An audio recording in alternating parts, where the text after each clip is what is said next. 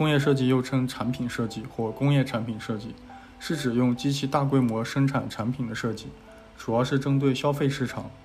其目的是解决产品在形式上、使用性能上、人机工学上、工程技术上、市场销售上、品牌树立和发展上的各种问题，使产品能够最大可能地适应以上各个方面的要求，迎合市场的需要。一般来说，工业设计主要是指批量化、机械化生产的消费品设计，日后逐步扩展到其他设计领域。工业设计的目的是要解决消费产品在功能、形式两个主要方面的问题。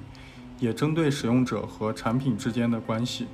工业设计的对象一般都是尺度比较小的产品，不包括类似建筑这类庞大的对象。进一步而言，工业设计是针对工业生产的消费产品，创造概念、发展概念，对产品的功能、价值、外形逐步优化的过程，目的是争取实现使用者和生产商的双赢局面。